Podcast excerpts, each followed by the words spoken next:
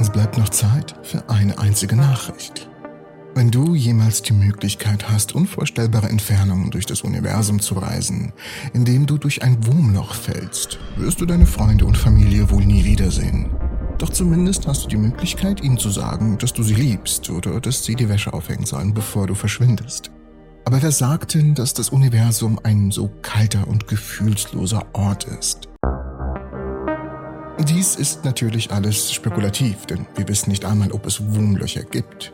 Bislang konnte die Wissenschaft noch keine Beweise für die Existenz von Wurmlöchern erbringen.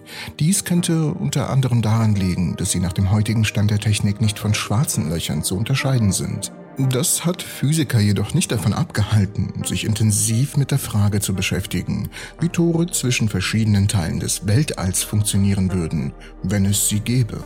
In Physical Review D untersuchten Professor Ben Kine, kurzer ever, und seine Kollegen vom College of the Holy Cross in Massachusetts die Frage der Informationsübertragung durch Wurmlöcher.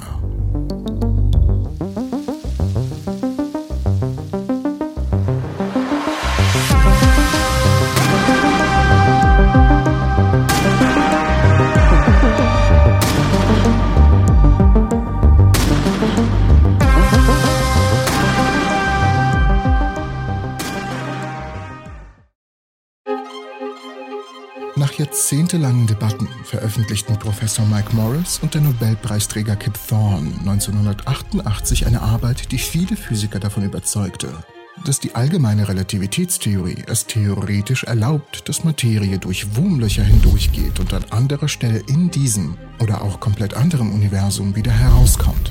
Seitdem hat sich die Diskussion auf weitere Fragen verlagert, wie zum Beispiel, ob Wurmlöcher mit Kräften verbunden sind, die jedes Lebewesen zerstören würden, das sie durchquert, und vor allem, ob Reisen in beide Richtungen möglich sind. Auch die Übertragung von masselosen Informationen ist hier eine der wichtigen Fragen. Ein Hauptmerkmal der Wurmlöcher, die in dieser Arbeit modelliert werden, ist, dass sie nur vorübergehend zu sein scheinen. Nach einer relativ kurzen Zeitspanne, zumindest für das Alter des Universums, schließt sich der Schlund des Wurmlochs und verhindert einen weiteren Durchgang.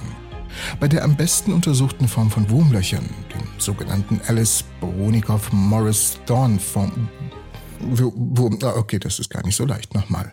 Bei den sogenannten Alice-Bronikow-Morris-Thorn-Wurmlöchern und ab hier nenne ich sie die EBNT-Wurmlöcher, um uns allen ein wenig Zeit zu sparen führt der Durchgang von Materie des IBMT-Lochs automatisch zum Kollaps. Wir könnten also hindurchgehen, aber wir hätten ein Problem, wieder zurückzukommen, da das Wurmloch direkt danach kollabieren würde. Folglich ist es wahrscheinlich, dass jeder, der durch ein Wurmloch reist, nicht in der Lage sein wird, zurückzukehren oder der Welt davon zu erzählen, was den üblichen Vorstellungen von einem Leben nach dem Tod unangenehm nahe kommt. Eines der Probleme ist, dass die interstellare Brücke durch die Raumzeit nur unter ganz bestimmten Bedingungen existieren kann. So müssten die Eingänge in dieses Wurmloch von einem schwarzen Loch gebildet werden, das nicht rotiert, keine Ladung aufweist und sich zudem auch nicht bewegt. Für immer, es muss immer stillstehen.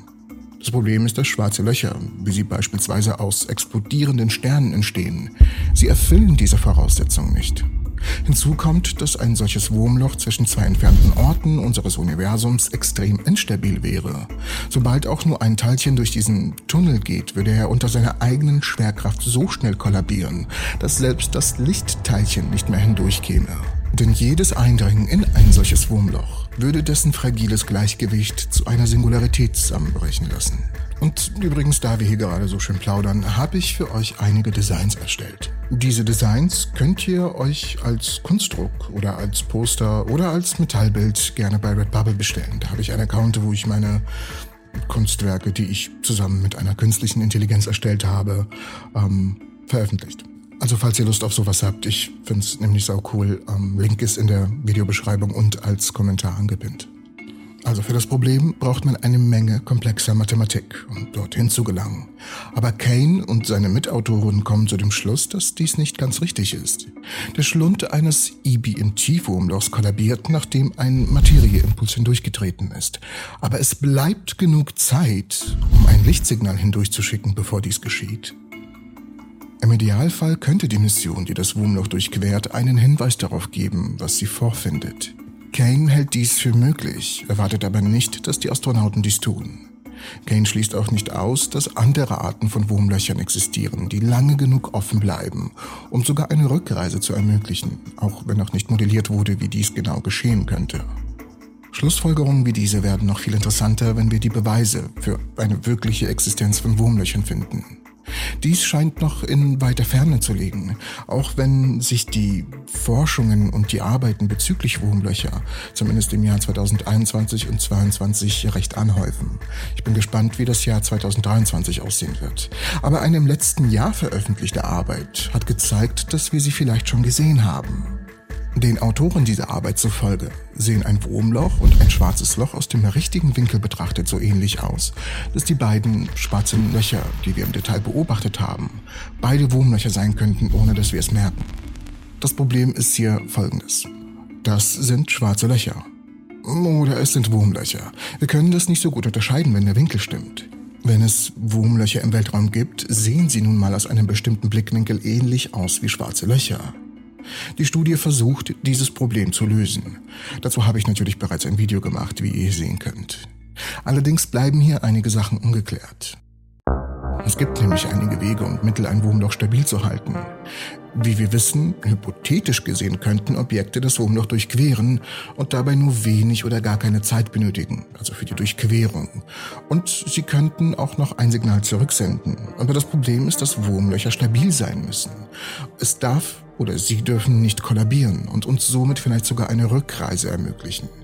Dafür benötigt es aber ein sehr, sehr, sehr wichtiges Element, und zwar die negative Energie. Was die negative Energie ist und wo sie herkommt, erfährt ihr direkt hier. Ich bedanke mich fürs Zusehen und ich hoffe euch alle in der nächsten Episode der Entropy zu sehen.